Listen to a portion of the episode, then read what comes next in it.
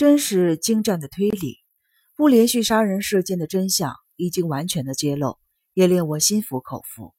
但是光一依旧漠然，彩华夫人也露出少女般的无邪的神情，聆听着，丝毫未见厚颜无耻、极力反驳的嘴脸。我们佩服巨石博士巨细弥留的推理，却也为两位凶手的异常冷静设伏不已。这两股力量形成了一种微妙的平衡感，但总觉得少了些什么。巨石博士欠缺的最后一击，应该就是让凶手俯首认罪的证据。巨石博士似乎无视这微妙的气氛，平静地继续说：“再来就是最后的案件，海老种医生和朱景护士无疑是两位嫌疑犯的一大助力，而且还是出乎意料的角色。不过也很难说。”因为当家主人伊马先生都是在父亲惨死后，才由片仓老人口中得知海老种医生是多门老爷的孙子，可见凶手一定也不知道。所以这个预期外的人物出现，有极大的利用价值。若海老种没有发狂的话，便无法担任让伊马成为嫌疑犯的要诀。不知该说幸还是不幸，海老种虐待朱井护士遭到拘留。反而促使最后一道程序得以实现，也就是让伊马先生以嫌犯身份自杀，结束这一切事件。虽然我还没有看过伊马先生被下毒的现场，不过光听警方的描述，便知道这幕惨剧和我十天前预测的差不多。到目前的推理都还很正确，接下来的推测也应该错不了。伊马先生八成心烦气躁，夜不成眠。陷入了极度的不安，为什么呢？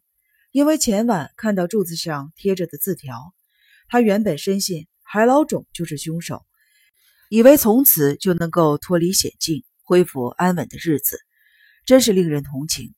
恐怕就是因为这样，才在毫无戒心的状态下喝下了彩华夫人声称是安眠药的饮料。于是伊马先生喝下了那杯氰酸钾，就这样死了。不过，怕这样还不足以构成自杀的原因。彩华夫人伪装成曾经遭受伊马先生暴力相向的样子，为了使警方不疑有他，彩华夫人刻意的咬破了自己的舌头，假装伊马确实是在发狂的状态下脱口说出了那句“我不行了”。就这样，历时了十个月的犯罪计划巧妙地画下了句点。镇定的光一并未提出任何质问，看得出。他十分的不以为然。不过，巨石博士当然得挑战凶手，施予最后的致命一击。他仍以那一贯平静的声音，向凶手下了最后的战帖。我去了趟东京，婚后的彩华夫人每个月一定会上东京一两次。虽然常常和伊马先生同行，可他们不见得会一起行动。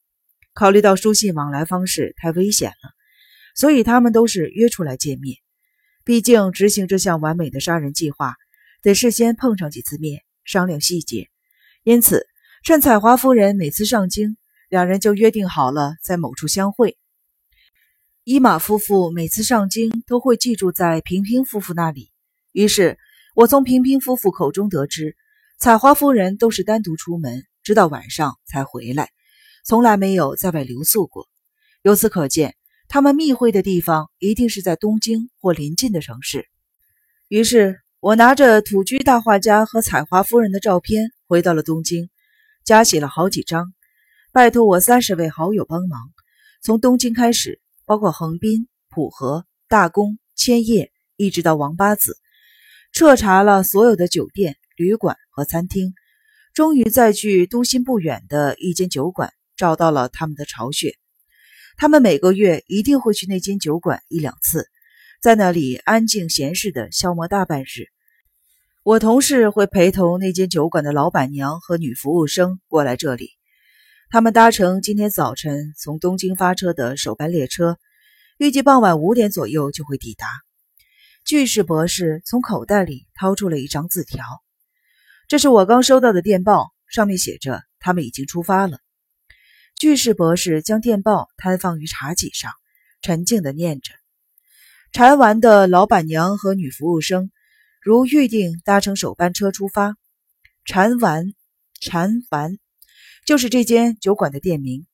巨士博士喃喃自语着，光一依然镇定，泰然自若。此时，从墙边传来了碰撞声，数名刑警慌忙地冲上前去。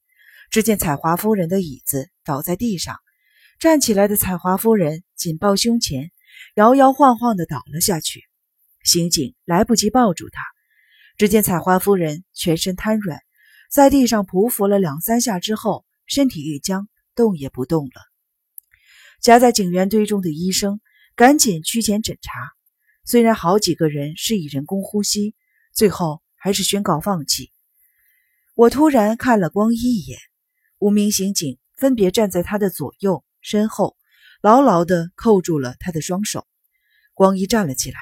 隔着桌子凝视着倒在地上的彩华夫人，恐怕只能看到一部分，也说不定呢。